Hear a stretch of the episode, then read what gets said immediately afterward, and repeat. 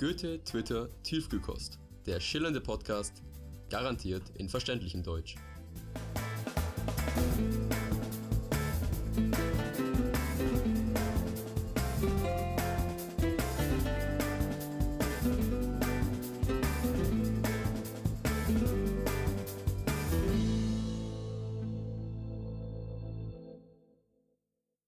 Es ist einfach so, dass ich es negativ genutzt habe, weil ich war ja nie so richtig zufrieden mit meinem Körper. Es hat mich halt gestört, die ganze Zeit diese perfekten Bilder zu sehen von den ganzen Models.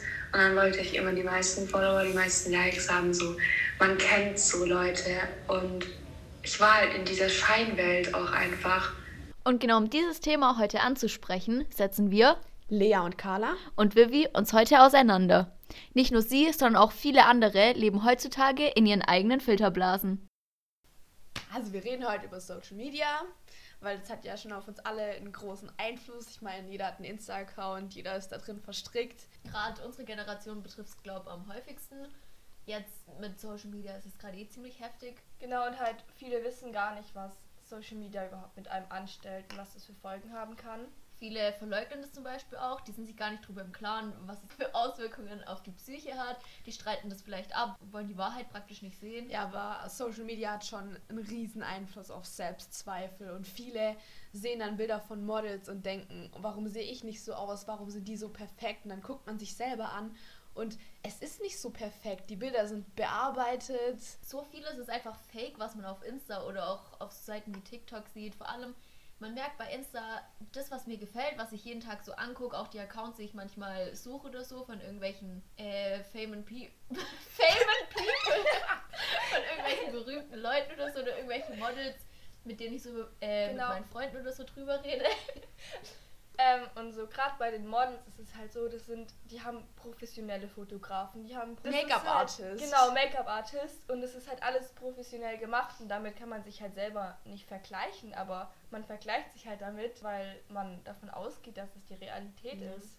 Aber die zeigen ja auch immer nur die beste Version von sich selber. Also die zeigen ja nie, wie sie aussehen, wenn sie morgens ungeschminkt aufstehen, mit zerzausten Haaren. So, das zeigen sie ja nicht. Die zeigen sich mit ihrer perfekten Bikini-Form im Sommer nach, keine Ahnung, wie Monaten trainieren. Und dann wird eh nochmal alles bearbeitet. Ja, und ich glaube, gerade wenn wir sowas sehen, an sowas nehmen wir uns dann, glaube ich, auch manchmal ein Beispiel. So, wir sehen nur das Perfekte von denen. Auch unterbewusst. Ja, dann so. und dann denken wir so, warum habe ich nicht so ein Leben? Bei denen läuft irgendwie alles gut, bei denen gibt es irgendwie keine Scheißmomente, keine Mental Breakdowns oder keine Ahnung was. Man sieht sowas nie.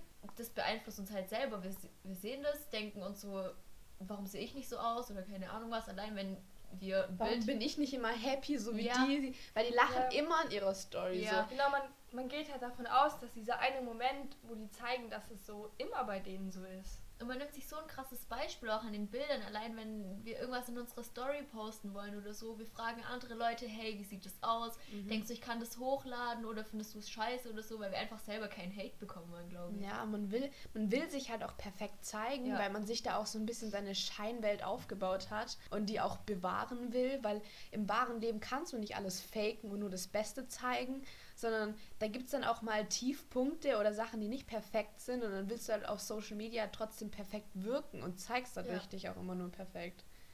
Was, glaube ich, auch ein ganz großes Thema ist, ist natürlich der Hate auf so Seiten wie Insta. So, gerade besonders schlimm ist der Hate auf Insta, den die ganzen Leute bekommen, sobald man irgendwas in Anführungsstrichen Falsches postet. Oder halt auch auf anderen sozialen Plattformen Ja. wie TikTok. Ja, oder halt einfach irgendwas, was nicht der Norm entspricht, nicht dieses perfekte Bild, sondern einfach mal so ein Ja. so ein Bild, wo halt nicht wo alles man perfekt- morgens aufsteht und nicht perfekt aussieht. Ja, genau. Dass man sich einfach mal in echt zeigt, aber sowas ist man halt dann nicht gewöhnt und dafür kriegt man dann schnell Hate. Ich glaube aber auch, bei manchen Leuten hat es so damit zu tun, die sind nicht gerade zufrieden mit sich selber. Da müssen die das natürlich an anderen auslassen. Die merken dann aber gar nicht, was das mit dem anderen macht. Die bekommen die ganzen Hate-Kommentare. Viele sagen, ja, der Hate macht mich nur stärker. Ihr könnt mich so viel hassen, wie ihr wollt. Aber ich glaube, jedem Einzelnen geht es irgendwie nahe, wenn jemand schreibt, na, du bist hässlich. Oder Ja. irgendwas. Ja, und halt voll viele Menschen benutzen auch so die Fake-Accounts, um sich halt dahinter so ver zu verstecken, weil sie so ihr eigenes Gesicht nicht zeigen müssen. Ja. Und Die haben, die haben selber nicht so ein großes Selbstbewusstsein und versuchen dann halt durch ihren Fake-Account, müssen sie sich dann nicht zeigen und kriegen dann davon diese Sicherheit, diesen Schutz, dass sie anonym bleiben Genau, und sich sie- dadurch mehr trauen. Die können halt nur austeilen, aber kriegen halt nichts zurück, weil ja keiner weiß, wer sie sind und sie auch nichts von sich preisgeben. Und das ist halt so ein gewisser Schutz von denen. Ja, und die Leute sind aber sozusagen einfach feige, weil sie wissen ganz genau, sie müssen der Person niemals äh, ihren ganzen Hate ins Gesicht sagen, weil sie nicht persönlich mit der reden müssen. Dann machen sie sich die Fake-Accounts. Oder genauso, ich glaube, viele von uns kennen die Plattform Telonym. Viele hatten das auch schon mal. So, ich denke, bei sowas denke ich mir so, die sind selber schuld, wenn sie sich sowas runterladen Ja. und dann Hate bekommen, weil du kannst da entweder öffentlich oder halt anonyme Sachen schreiben. Und wenn sie dann halt dementsprechend Hate bekommen, sind sie selber schuld. So habe ich das gesehen, aber Da bekommen dann die Hater halt auch diese Chance, ja. Anonym zu haten und man kann halt auch nicht rausfinden, wer es war. So, äh, für mich macht die Plattform eigentlich irgendwie gar Nee. keinen Sinn, so. Weil, da, also ich, man hat es ja selber erlebt, was da Ja. geschrieben wurde und die wenigsten Sachen waren da positiv. So. Ja, eben. Und Die war da zum Haten, ne? weil man da anonym sagen konnte, was man denkt, ohne dass man dafür verurteilt wird Ja. oder so. Und es ist halt der ganze Hate, der verursacht halt auch was mit den Leuten, die den Hate abbekommen. Dadurch entsteht auch Cybermobbing. Und so, was macht Hate mit euch? Was macht es, wenn ihr Hate abbekommt? Also ich lade eigentlich fast nie Bilder hoch und wenn, dann folgen mir nur meine Freunde. Aber ich denke mal, wenn mich jemand haten würde, würde ich so auf stark machen oder so tun, als wenn es mich nicht juckt. Ja. Im ersten Moment juckt es mich auch nicht, aber wenn ich dann so länger drüber nachdenke, denke ich, warum hat der Mhm. das geschrieben? Denken das mehrere über mich?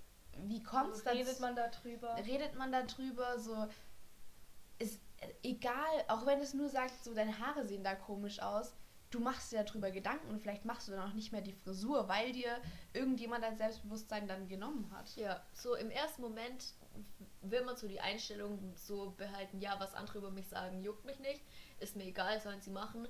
Aber man merkt, es geht einem dann schon nahe, wie du gesagt hast, man denkt drüber nachher, sagen das noch mehrere.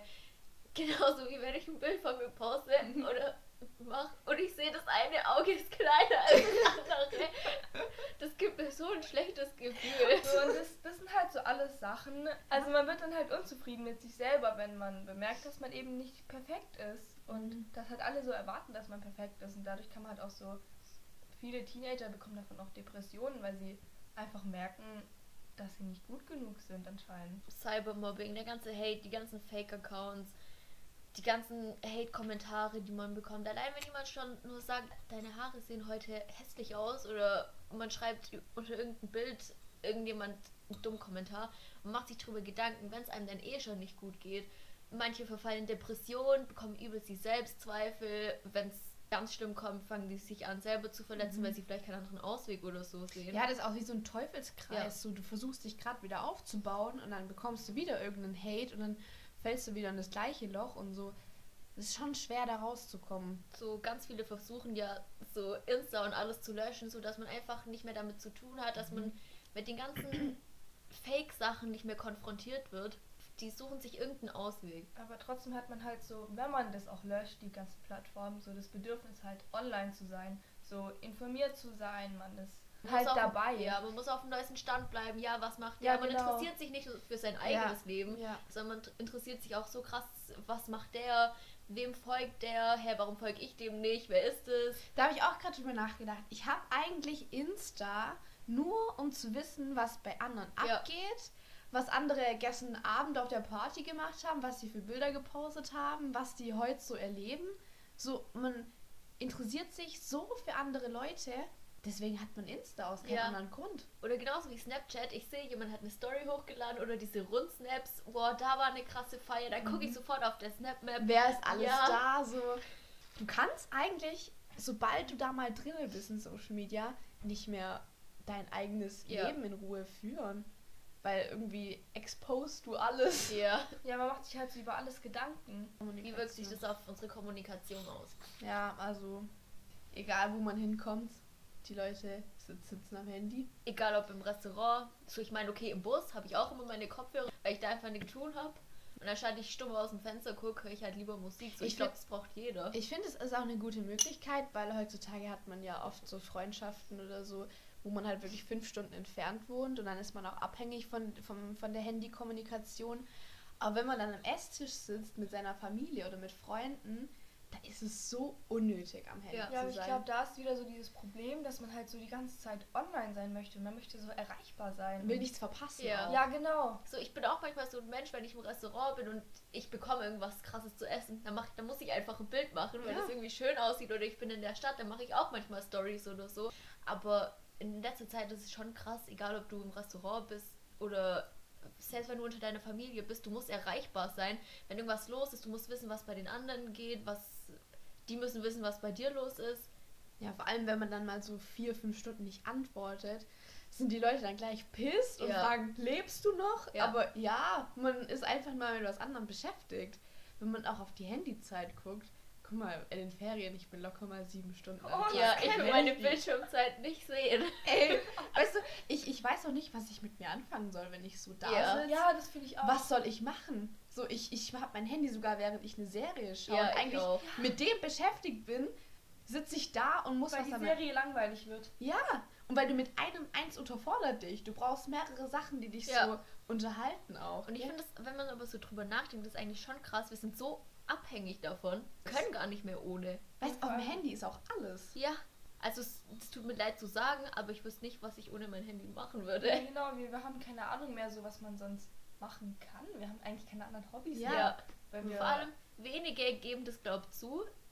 Aber ich glaube, wir wissen ganz genau, dass wir ohne Handy aufgeflogen sind. Kommunikation, wir haben alles auf dem Handy gespeichert, unsere Daten, Notizen, Ja, Bilder. Ja. Bilder, da ist alles drauf. Wenn wir so ein Ding nicht haben, wo, wo speichern wir alles? wir sind voll verloren.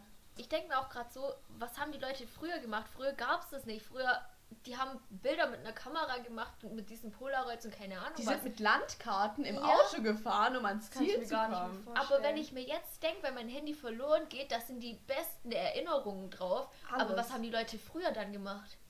Man lebt, wie wir eigentlich schon die ganze Zeit drüber reden, man lebt so in seiner Scheinwelt und das entsteht halt dadurch, es gibt so eine Theorie, die sogenannten Filterblasen.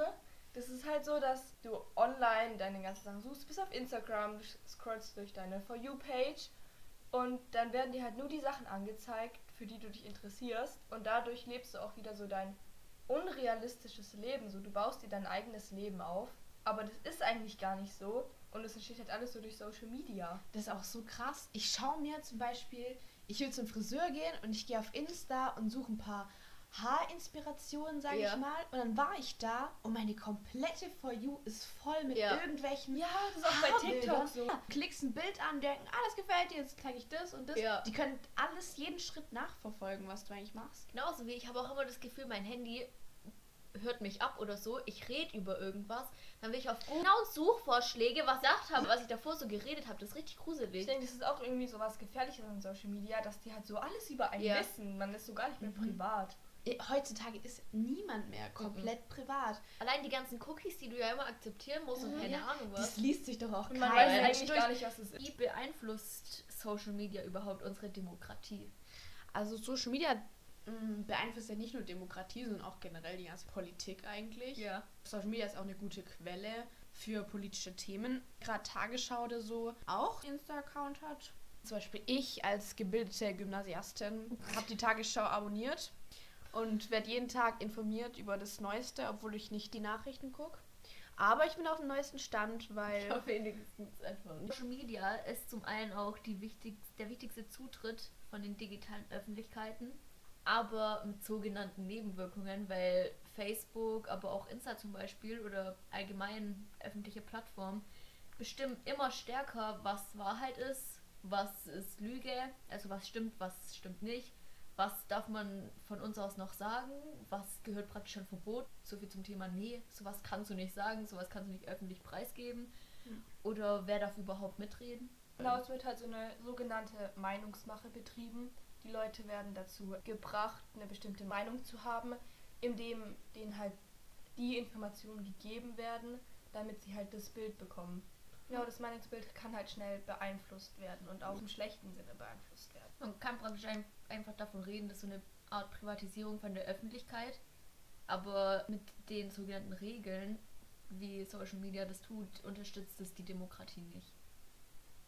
So, also das war es jetzt soweit von uns. Klar, über Social Media gibt es noch viel mehr zu erzählen. Das ist ein Riesenthema. Und wir konnten halt nicht auf alles eingehen. Aber wir hoffen, es hat euch weitergeholfen und gefallen.